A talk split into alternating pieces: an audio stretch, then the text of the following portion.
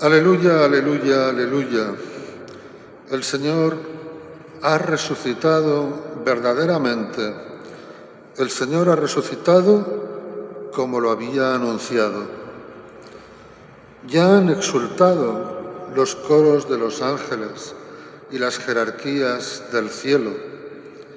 Ya han cantado la gloria del Hijo único del Padre, lleno de gracia y de verdad porque esta es la noche santa, la noche santísima, en la que Cristo ha vencido a la muerte, en la que Cristo ha vencido el pecado. Esta es la noche en la que aquello que está fuera del alcance de los hombres y que solo está en las manos de Dios, se ha realizado. Hemos visto en esta liturgia de la palabra la memoria de dónde viene nuestra fe. Nuestra fe viene de la creación, nuestra fe viene de la obediencia de Abraham, nuestra fe viene de la liberación del pueblo de Israel de la esclavitud de Egipto y la entrada en la tierra prometida. Nuestra fe viene de un pueblo al que hablaron los profetas. Denunciaron permanentemente el pecado, llamaban permanentemente a la conversión, les contaban el amor que Dios les tiene, pero una y otra vez se apartaban de Dios. Volvían otros profetas y volvían a apartarse de Dios. El Señor les habló de muchas maneras, pero ellos volvían a apartarse de Dios. Así es que Ezequiel y otros profetas, pero lo hemos escuchado hoy en Ezequiel, nos decía que derramaré sobre vosotros un agua pura que os purificará de todas vuestras inmundicias e idolatrías os he de purificar y os daré un corazón de carne, porque ahora tenéis un corazón de piedra. Y haré con vosotros una alianza nueva. Vosotros seréis mi pueblo y yo seré vuestro Dios. Hoy se cumplen las palabras de los profetas Hoy se cumplen las profecías. Hoy el Señor establece una alianza nueva. Nos lo venía anunciando en la despedida, en la última cena. La primera alianza se sustentaba en la ley y el resumen de la ley eran los diez mandamientos.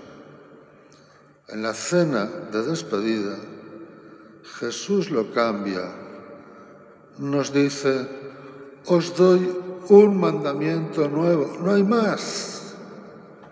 Un mandamiento que además es nuevo, que os améis los unos a los otros como yo, como yo. Y a continuación, este vino es la nueva alianza sellada con mi sangre que se derrama para el perdón de los pecados. Venimos del pueblo de Israel, venimos de la fe judía, pero llega el momento con Jesús en el que hay que dar un paso adelante. Ese paso adelante es reconocer que Jesús es el Hijo, reconocer que Jesús es el Mesías, es unirnos a la suerte de Jesús en su muerte y resurrección. Derramaré sobre vosotros un agua pura que os purificará, decía Ezequiel. Es el agua del bautismo. El agua del bautismo nos sumerge. No penséis en derramar tres veces en la cabeza. Pensar en meter a una persona dentro del agua, que desaparece de la superficie, como desaparece el hombre viejo, como desaparece todo lo anterior y resurge del agua como una criatura nueva. Eso es el bautismo. En esta noche de Pascua se bautizan muchos adultos, adultos que se han convertido a Jesucristo, que quizá antes no lo habían conocido o que quizá conociéndolo antes le habían dicho que no. Y ahora han decidido decirle que sí. Y han recibido unas catequesis. Y se han preparado para un momento solemne dentro de la celebración de la vigilia pascual.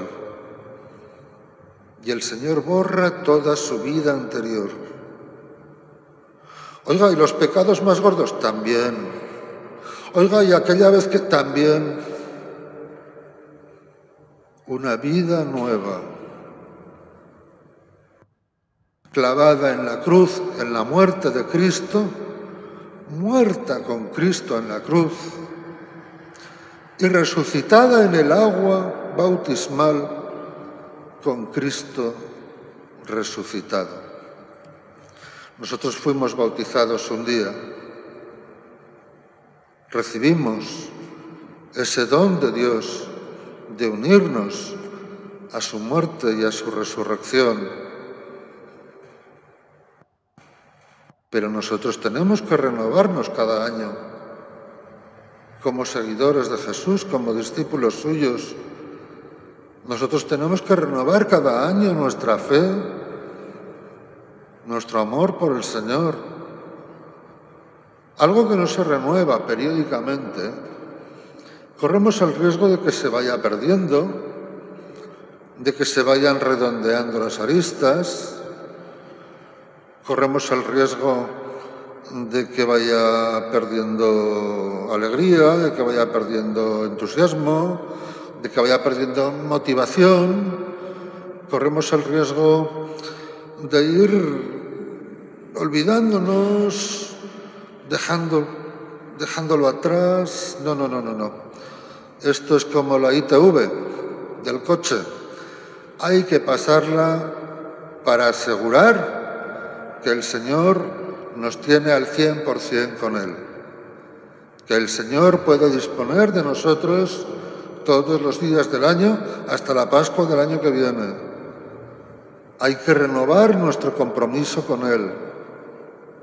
Hay que renunciar al pecado y al diablo.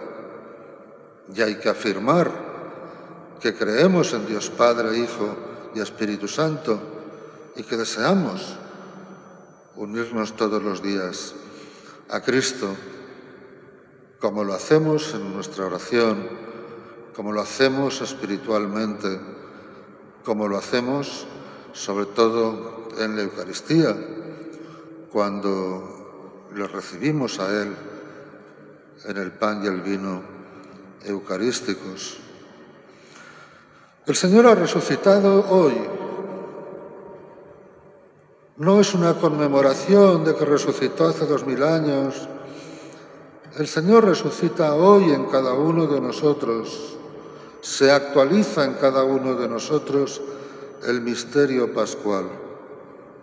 Solo hace falta que lo queramos, que nos dejemos, que nos empeñemos, que conscientemente queramos renovar nuestra vida y que dentro de un momento, cuando renovemos las promesas del bautismo, hagamos con el Señor un compromiso serio de estar disponibles para Él y de renovar el compromiso de nuestro seguimiento, de nuestro seguimiento en el amor, no un seguimiento fastidioso, de nuestro seguimiento en el amor, porque sabemos que solo Él tiene palabras de vida eterna y si no, ¿a quién vamos a acudir?